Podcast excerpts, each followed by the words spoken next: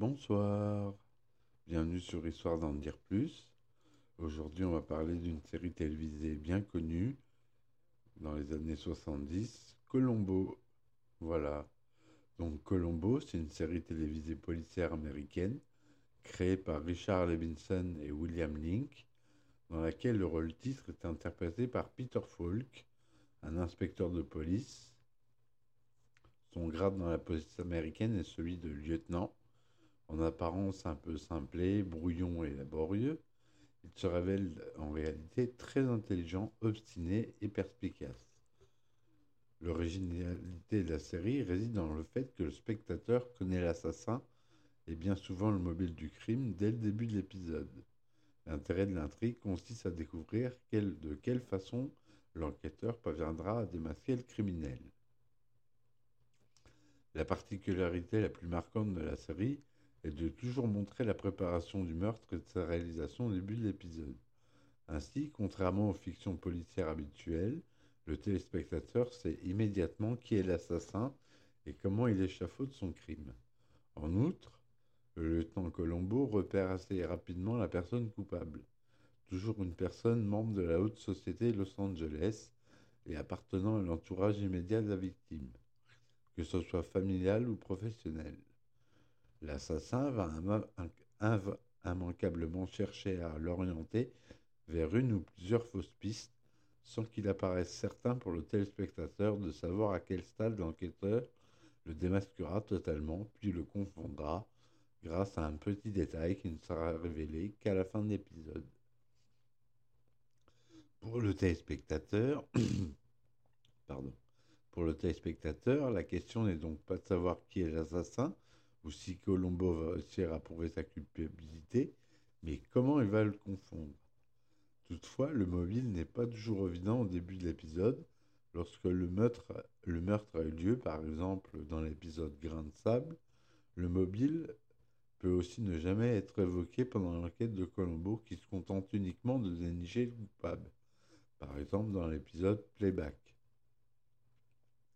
Parmi les séries télévisées, Colombo est un cas particulier dans la mesure où il n'y a pas de générique musical commun à tous les épisodes, mis à part une ritournelle qui revient épisodiquement, généralement sifflée par Colombo et parfois orchestrée, et régulièrement diffusée depuis 1968. Les images et le graphisme du générique ne sont pas identiques à chaque épisode, notamment pour les épisodes pilotes où la police d'écriture des génériques ne suit pas de code particulier. Par exemple, les génériques du téléfilm de 1968 et du pilote de 1971 sont en blanc et ne mentionnent même pas le nom Colombo. De même, le générique de fin du pilote défile de haut en bas, ce qui est unique dans toute la série. De manière générale, les épisodes suivants ont un générique de couleur jaune. Seule constante, le lieutenant Colombo est incarné par l'acteur américain Peter tout au, long de la série. Dans l'épisode La montre témoin, le premier suspect de Colombo n'est finalement pas le meurtrier. Le véritable coupable est démasqué à la fin de l'épisode lors de la présentation des conclusions faites par le lieutenant et ses collègues devant plusieurs suspects à, à la manière des romans d'Agatha Christie. L'épisode Meurtre de visage est le seul coécrit par Peter Falk. Dans cet épisode, le lieutenant Colombo se laisse embrasser sur la bouche par sa principale suspecte et il semble que ce soit mieux pour la leurrer, mais l'ambiguïté n'est pas complètement levée. Historique des diffusions. Alors, aux États-Unis, la première série du téléfilm, à l'épisode 45, a été diffusée dans le cadre de la NBC Mystery Movie du 20 février 1968 au 13 mai 1978 sur le réseau NBC. La deuxième série, épisode 46 à 69, a été diffusée dans le cadre de la ABC Mystery Movie du 6 février 1989 au 30 janvier 2003 sur le réseau ABC, toujours avec Peter Falk. En France, la première série a été diffusée du 20 décembre 1972 sur la chaîne de l'ORTF au 3 mai 1980 sur TF1. La deuxième série à partir du 7 juin 1992 sur TF1. Après la mort de Peter Falk, TF1 rediffuse l'ultime épisode de la série en première partie de soirée en juin 2011. La série connaît certaines rediffusions depuis les chaînes du câble et de la TNT notamment. Depuis début 2017, TMC rediffuse la série avec de très bonnes audiences, une moyenne d'un million de téléspectateurs en première partie de soirée, avec un record à 1,4 million. Une partie de la série est disponible sur la plateforme Prime Video d'Amazon depuis février 2020. C'est là que j'ai regardé tous les épisodes. Au Québec, la série a été diffusée à Radio-Canada dans les années 70 et 80 et par la suite à Télémétropole à partir de 89. Depuis la fin des années 2000, les rediffusions ont lieu sur la chaîne spécialisée Prise 2. Henri Mancini a composé le thème musical de plusieurs épisodes, tels que le livre témoin, faux témoin, point mort, plein cadre, etc créateur et source d'inspiration. En 1960, William Link et Richard Levinson, les créateurs de la série, présentent dans une émission de la NBC une enquête, Enough Rope, résolue par un inspecteur nommé Colombo. Ces, deux auteurs font ensuite une pièce de théâtre intitulée Prescription Murder, dont la première est jouée en 1962 à San Francisco. Elle sera aussi jouée en France sous le titre Meurtre sous prescription. En 1967, les auteurs, l'adaptent pour un téléfilm diffusé en 1968 par la NBC, où le rôle de Colombo est interprété par Peter Falk. La série vient ensuite à ce téléfilm. Ce personnage, créé par les scénaristes William Link et Richard Levinson, s'inspire en partie de l'inspecteur Fichet dans le film Les Diaboliques, ainsi que Porify Petrovitch dans Crime et Châtiment et du prêtre détective Père Brown. Le lieutenant Colombo est policier de la brigade criminelle de Los Angeles, la LAPD. Il est très majoritairement filmé sur les lieux du crime ainsi que chez le meurtrier ou des témoins.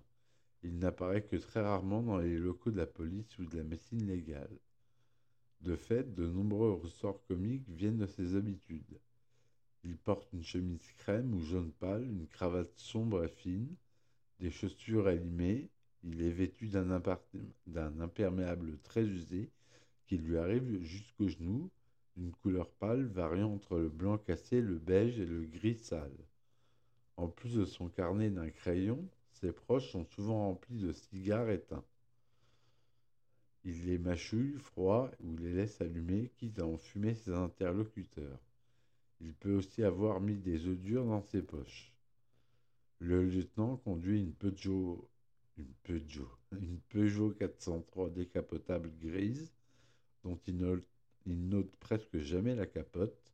L'état de la voiture se dégrade au fur et à mesure de l'évolution de la série, au point d'avoir un aspect délabré et contrastant de manière comique avec les véhicules souvent luxueux de ses interlocuteurs. Dans plusieurs épisodes, Colombo est accompagné de son basset hound, qu'il s'appelle le chien, à défaut de lui avoir trouvé un prénom qui le fasse réagir, débattu dans l'épisode Symphonie en noir. L'animal entre en conflit avec son maître lorsqu'il est laissé dans la voiture, que ce soit pour se faire taire ou l'empêcher de souiller les sièges. Le lieutenant évoque fréquemment sa femme pour justifier certaines de ses conclusions. Par exemple, les horaires de tournée des glaciers ambulants dans l'épisode Le Grain de Sable. Il la présente comme la compagne idéale. Sa femme n'apparaît jamais physiquement dans la série, bien que son bras apparaisse à l'écran lors d'un épisode. Un épisode a même pour thème une tentative d'empoisonnement de Madame Colombo, sans jamais montrer physiquement cette dernière. Il évoque régulièrement d'autres membres de sa famille, beaux-frères, neveux, sœurs, parents. Pardon. Colombo ne porte jamais d'armes et ne semble pas être une fine gâchette. Il prétend même avoir horreur des armes. Dans l'épisode La femme oubliée, il prend le risque de perdre son badge pour éviter d'aller au stand de tir. Il se rend le moins possible au service médico-légal, ne supportant pas la vue des viscères et autres échantillons que le médecin légiste tient souvent à lui montrer. Il n'a pas une condition physique excellente, comme le lui fait remarquer dans un épisode Le meurtrier qu'il traque, malgré un patronyme dérivé de celui du grand, navigateur Christophe Colomb. Euh, en espagnol, Cristoforo Colombo. Il a facilement le mal de mer ainsi que le vertige, et en outre, il ne sait pas nager, et il n'incarne donc pas le policier américain modèle, comme peut l'être Rick Hunter par exemple. Le prénom de Colombo n'est pas explicitement connu. Il se présente toujours la forme du lieutenant Colombo lorsqu'il s'adresse à quelqu'un. Dans l'épisode Point mort, il est néanmoins possible, en faisant un arrêt sur image, de lire distinctement sa signature Franck Colombo sur sa carte. Dans l'épisode Symphonie en Doire, on entend le vétérinaire l'appeler par le prénom Bob, uniquement sur le doublage VF. L'intention des auteurs de la série étant de ne jamais révéler son prénom. Il semble que ce Franck soit une création de l'accessoiriste de la série. On peut également voir une photographie de la carte de Colombo sur la version anglophone de l'article, ainsi que dans la saison 5, dans une question d'honneur, on découvre la photographie de la carte de police au début de l'épisode, au moment de l'accident de voiture, où l'on voit clairement écrit Franck Colombo. En outre, dans l'épisode Entre le crépuscule et l'aube, le colonel Lyle C. Rumford interprété par Patrick McGowan, lui demande son prénom, mais Colombo élude la question en répondant Ma femme est à peu près la seule à s'en servir. Dans l'épisode Meurtre de visage, lorsque Lauren Staton, interprétée par Faye Dunaway, demande à Colombo son prénom, celui-ci répond Lieutenant. Frank ou Bob Colombo est né à l'époque de la prohibition dans la ville de New York. Il a grandi non loin de Chinatown. Les membres de sa famille, dont la série nous donne connaissance, sont son grand-père et ses parents, tous trois morts depuis, et cinq frères et une sœur morte, qui était la mère de son neveu Andy, dont il parle tant au fil des saisons. Son père portait des lunettes et faisait la cuisine, tandis que sa mère était à l'hôpital enfantant à nouveau. Son grand-père le faisait fouler les raisins lorsqu'il fabriquait du vin dans la cave, et il est d'origine italienne par ses deux parents.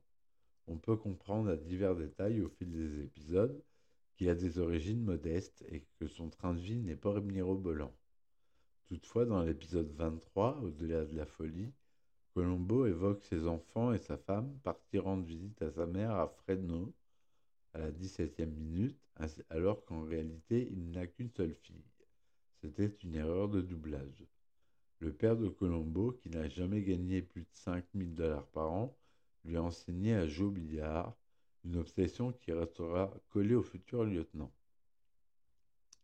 Loin d'être un enfant modèle, il cassait les lampadaires dans les rues, jouait au flipper, faisait partie d'une bande de marmots toujours à l'affût de la bonne blague à faire. Il évoque dans un épisode que c'est peut-être pour rattraper toutes les farces qu'il a pu faire enfant qu'il est devenu policier. Le héros de son enfance était Joe DiMaggio, le célèbre baseballeur, et il aimait également les films de gangsters. Lorsque ses études au lycée, il abandonne la chimie pour l'ébénisterie. On lui connaît à l'époque une petite amie nommée Teresa. Après avoir fait son service militaire dans la police militaire durant la guerre de Corée, Colombo entre dans la police de New York et est assigné au 12e district, alors qu'en réalité ce district a été supprimé en décembre 1916 par les autorités de la ville de New York. Il fut formé par le sergent Guy Lully, sergent Anthony dans la VF, un Irlandais qui lui tente d'enseigner l'art de jouer aux fléchettes, mais lui apprend aussi à réfléchir. Il déménage à Los Angeles en 1958 et se marie en 1961. Colombo possède, comme je l'ai dit, un bassin appelé le chien, par défaut qu'il ne réagit à aucun nom. D'une manière générale, l'animal n'obéit à aucun ordre qu'il reçoit. Une remarque de Colombo à la fin de l'épisode, quand le vin est tiré, et une autre au début de l'épisode Au-delà de la folie, montre qu'il a des enfants et qu'il déclare à la cinquantième minute de l'épisode L'enterrement de Madame Colombo qu'il a une fille qui a quitté le domicile familial.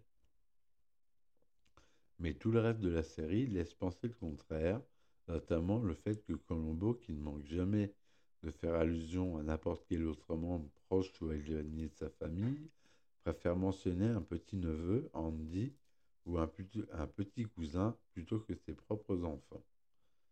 Dans la série Madame Colombo, le couple a une fille, Jenny, et Kat Gallahan, journaliste de son état, est censée avoir divorcé de son mari. Pourtant, même après divorce, Colombo continue de faire référence à sa femme. On peut en déduire qu'ils se sont remariés et qu'il a une nouvelle femme, ou bien que cela fait partie du personnage du policier naïf qu'il joue pour piéger ses adversaires, ou plus simplement qu'aucun effort de cohérence n'a été recherché entre la série Madame Colombo, qui a été vite un échec, et la série originale. Pour rajouter à la confusion, Colombo fait une apparition surprise dans le Dean Martin Celebrity Roast of Frank Sinatra le 7 février 1978, où il demande à Sinatra un autographe pour sa femme, lui demandant d'écrire simplement pour Rose. Il donne aussi le prénom de son beau-frère George dans l'épisode 5 Poids mort, ainsi que celui de sa nièce Mary Lim, la fille de la sœur de sa femme. Divorcée et remariée à un policier, elle a six enfants. Dans l'épisode 45, il évoque un neveu champion de lutte et amateur de broderie. Mais à la fin de l'épisode, il affirme que son neveu vient de remporter une compétition d'haltérophilie. Ça, c'est uniquement dans la version française. À chacun son heure, et le seul épisode où on peut voir un membre de sa famille, son neveu Andy, agent de police, interprété par l'acteur Thomas Calabro, un épisode pour le moins singulier où la femme d'Andy, Melissa, est enlevée le jour de leur mariage, obligeant notre lieutenant à prendre l'enquête en main.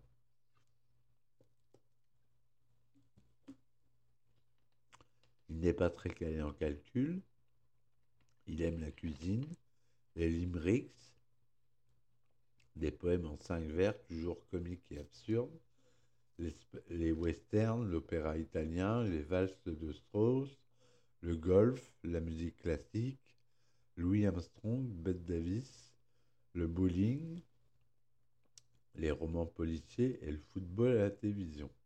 Il sait également jouer du tuba. Il affirme être expert en réglage de téléviseur alors qu'il ne l'a fait qu'une fois et le bouton lui est resté dans les mains. Il avoue lui-même ne rien connaître aux fax et aux ordinateurs.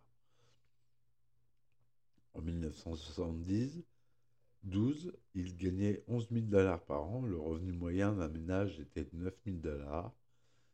Il était toujours prêté sous à tel point que pour leur 25e année de mariage, il envisage d'amener sa femme faire du camping plutôt que de lui offrir un objet en argent. Il n'hésite du reste jamais à récupérer discrètement un cigare ou un chocolat à portée de main. Son mets préféré est le chili con carne avec des biscuits, qu'il dévore dans un restaurant populaire qui existait réellement, le Barney Beansry de West Hollywood. Colombo adore aussi le café qu'il boit noir les œufs durs lui servant de coupe-fin et il parle anglais italien. Pourtant, il prétend ignorer cette langue lors d'une conversation avec le, avec le mafieux Vincenzo Fortelli ou encore dans Symphonie en noir, et il parle un peu l'espagnol. Cependant, tous ces éléments de biographie sont à prendre avec précaution, car les renseignements que donne Colombo sur lui-même sont rarement avérés. Les nombreuses références portant sur tel ou tel membre de sa famille lui servent aussi souvent de prétexte auprès d'un suspect qu'on peut douter de leur véracité. Dans l'épisode 67, il attribue à un cousin des renseignements qu'on l'a vu soutirer à un chauffeur de taxi qu'il ne connaît pas, ce qui confirme l'hypothèse qu'il invente au moins certaines allusions faites à sa famille. D'ailleurs, dans l'épisode 62, le meurtre de visage, il déclare Si tu crois tout ce qu'un lieutenant-police raconte, t'es le roi des idiots. On va parler un peu de technique.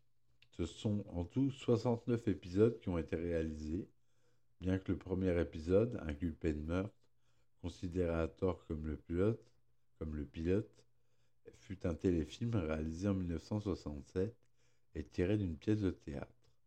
Au départ, il n'était pas question d'une suite. Peter Falk ne voulait plus s'investir dans des productions télévisuelles après de longues années à jouer le rôle d'un avocat dans une série d'intrigues de tribunal. C'est l'énorme succès du téléfilm et l'insistance des créateurs Link et Levinson qui ont fini par convaincre le studio Universal Folk de lancer une série en 1971. Steven Spielberg et Jonathan Demme ont tous deux réalisé certains épisodes lors de leur début, ainsi que John Cassavetes, Steven Bocho a été l'un des scénaristes. Patrick McGowan a réalisé et également interprété plusieurs épisodes. C'est le réalisateur Vincent McEvity qui a mis en scène le plus d'épisodes, 7 épisodes, de la série, suivi de près par Jim Froley, 6 épisodes, et Peter Falk a réalisé un seul épisode, l'épisode 9, Une ville fatale, en 1972. Les acteurs. Avant Peter Falk, le personnage a été interprété par deux acteurs, Bert Fried et Thomas Mitchell. Bert Fried incarna Colombo en 1969 pour l'épisode Enough Rope de la série télévisée The Cherry Mystery Show, diffusée par NBC en 1960. L'histoire est l'adaptation de la nouvelle Dire Corpus Delicti de William Link et Richard Levinson, les créateurs de la série. Thomas Mitchell interprétera Colombo en 1962 dans une adaptation théâtrale de ce même épisode, Prescription Murder, titre original et intrigue réutilisé pour le premier Colombo joué par Folk. La propre femme de Peter Falk, Shara Danez, est apparue dans six épisodes de la série. Elle a tenu les rôles de Molly dans Deux en un, Eve Plummer dans Meurtre à la carte, Vanessa Barsini dans Le portrait d'un assassin, Trish Fairbanks dans Jeu d'ombre, Géraldine Ferguson dans Colombo Chance de peau et Kathleen Carver dans La griffe du crime. On peut voir euh, que de nombreux acteurs euh, connus ont participé à la série, entre autres Johnny Cash, Johnny Cassavetes, Jack Cassidy, Faye Dunaway, Lee Grant, euh, Jamie Lee Curtis, Patrick McNee, Leslie Nielsen, Leonard Nimoy, Patrick O'Neill, Little Richards, William Shatner, Martin Sheen, Robert Vaughn, David White, Otis Swoon et même Jeff Goldblum, parmi tant d'autres. Je les cite pas tous. Il y a Martin Landau aussi qui joue dans un épisode où il joue deux rôles puisque c'est des jumeaux. Voilà. La voiture de Colombo, c'est Peter Falk lui-même qui jeta son dévolu sur la Peugeot 403 cabriolet. Les producteurs lui demandant de choisir un véhicule, il se rend chez un concessionnaire chez lequel aucune des voitures exposées ne le séduit. Il tombe par hasard sur la Peugeot 403 de l'acteur français Roger Pierre, qui était alors en voyage aux États-Unis au volant de sa voiture personnelle. Un modèle dont il ignore tout à l'époque ce n'est pas un, mais au moins trois ou quatre cabriolets Peugeot 403 qui furent utilisés au cours de la série de Colombo. La voiture apparaît pour la première fois en 71 dans l'épisode Le livre témoin. Elle est immatriculée 044 APD dans la première série, puis devient 448 DBZ dans la deuxième série. La première 403 était un vrai cabriolet alors qu'une partie au moins des deux ou trois autres étaient des berlines recarrossées pour les besoins de la série. Dans l'épisode Requiem pour une star déchue, on dit à Colombo qu'il pourrait s'offrir une autre voiture. Il répond en avoir déjà une autre, mais c'est sa femme qui l'a conduit.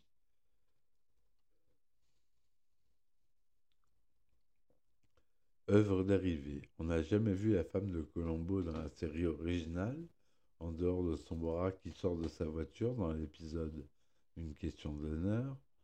Dans l'épisode Voté pour moi, Colombo demande à un sénateur un autographe au nom de Madame Colombo. Les auteurs de la série jouent constamment sur cette omniprésence invisible. De très nombreux indices permettent de retracer en creux la biographie et la personnalité de sa femme. Par exemple, dans l'épisode Quand le vin est tiré, Colombo excuse l'absence de sa femme au dîner avec Adrienne Carcini, dans la Plaisance, par le fait qu'il n'y avait personne pour garder les enfants. Dans Exercice fatal, il dit qu'elle a tendance à l'embonpoint et qu'elle n'a jamais eu la ligne, ce qui ne la dérange pas car il préfère les femmes bien en chair. Dans l'épisode La femme oubliée, il prétexte que sa femme est légèrement grippée et qu'elle n'a pas pu se rendre avec lui à l'invitation de Grace Wheeler Willis. La série Madame Colombo a été créée en 1979 le personnage de Madame Colombo se nomme Cathy et le couple a une fillette unique prénommée Jenny. Le lieutenant Colombo n'apparaît jamais avec son épouse. Chaque épisode montre Madame Colombo résolvant une énigme criminelle par le biais de son travail de journaliste. Les connexions avec la série originale Colombo ont été rendues évidentes. La voiture de Colombo est présente dans l'allée, le chien apparaît dans les épisodes, et Madame Colombo vide régulièrement les cendriers contenant les mégots de cigares de son mari. Le mari de Kate est lieutenant de police. Ayant reçu un très mauvais accueil, la série a été arrêtée au bout de 13 épisodes. Elle a déçu les inconditionnels de la série originale, car Madame Colombo était divorcée du lieutenant Colombo. Et comme de nombreux épisodes de la série montraient le lieutenant parlant de sa femme, il était tout simplement impensable qu'ils fussent divorcés. Parlons en fait des pièces de théâtre maintenant. Colombo apparaît une première fois incarné par l'acteur Thomas Mitchell sur les planches de Broadway dans une pièce inculpée de meurtre de février à août 1962. Cette pièce a été traduite et, adaptée par Olivier Cazot manuscrit déposé à la SACD en 2001, en 2001 sous le titre Lieutenant Colombo. Elle a été créée sous le titre Une femme de trop en 2004 et produite jusqu'en 2006 avec Olivier Lejeune et l'imitateur Pascal Brunner dans le rôle de Colombo. L'adaptation est signée Pierre Seville. La pièce, sous le titre de Meurtre sous prescription, est rejouée en mars 2016 en France au Théâtre Michel avec le comédien, le comédien Martin Lamotte dans le rôle de Colombo. William Link, le co-créateur de la série, a écrit un recueil de nouvelles autour de Colombo intitulé The Colombo Collection qui a été publié en mai 2010 par Krippen et Landru.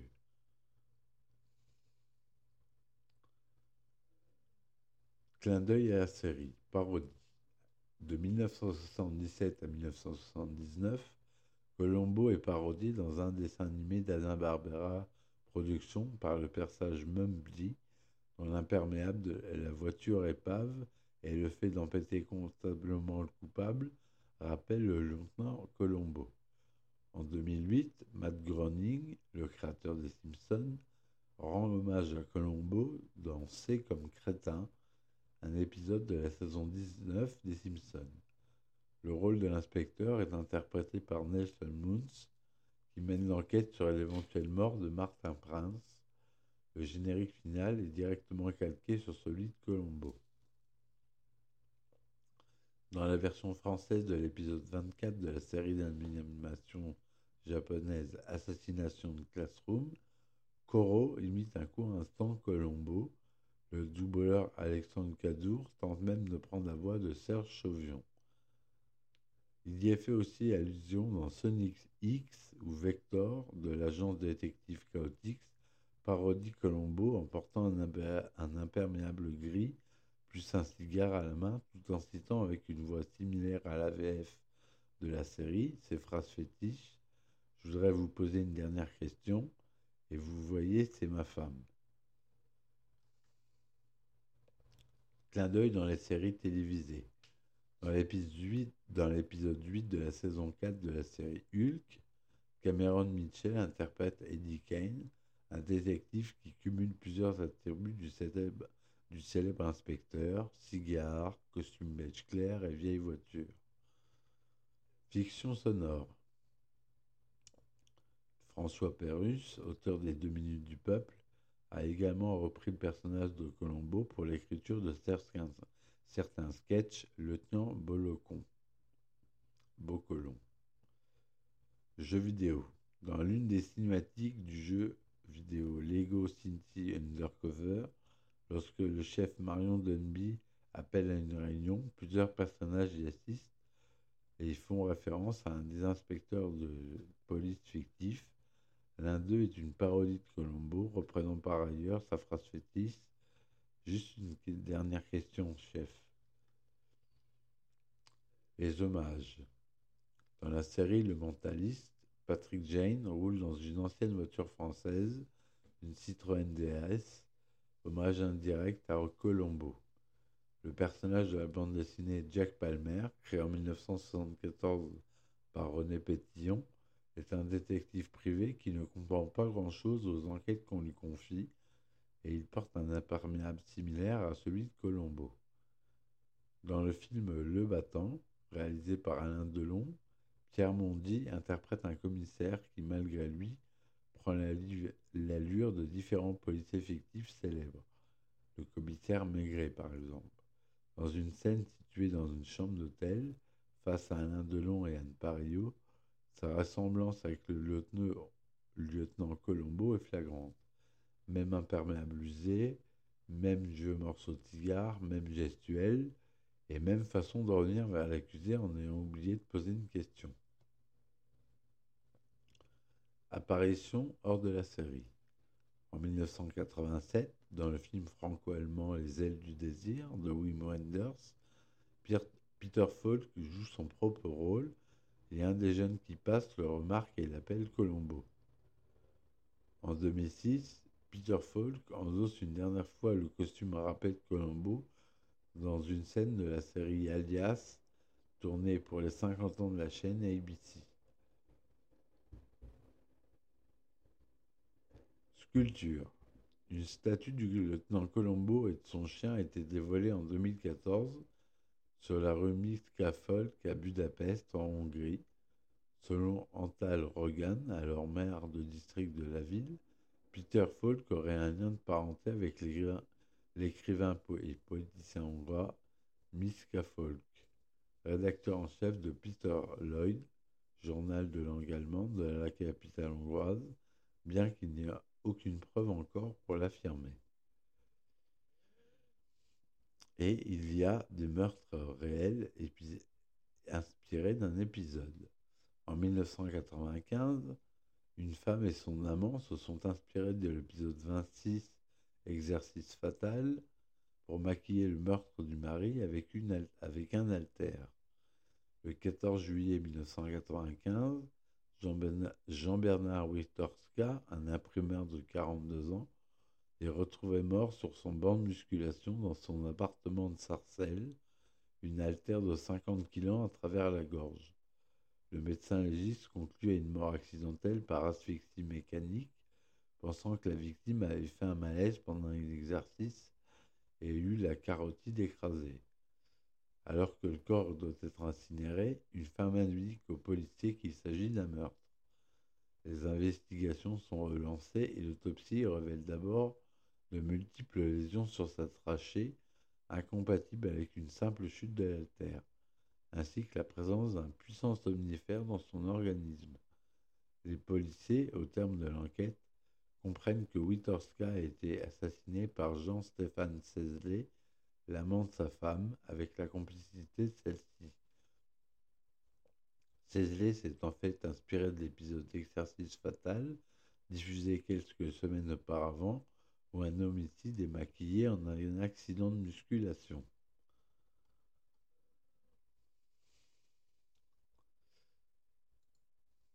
Voilà. Donc c'est tout ce que je voulais dire sur Colombo. Euh, j'espère que cet épisode vous a plu. N'oubliez pas, pour ceux qui aiment, euh, vous pouvez regarder tous les épisodes sur Prime Video. Et euh, je vous dis à très vite pour un nouvel épisode et merci de m'avoir écouté. Ciao, bye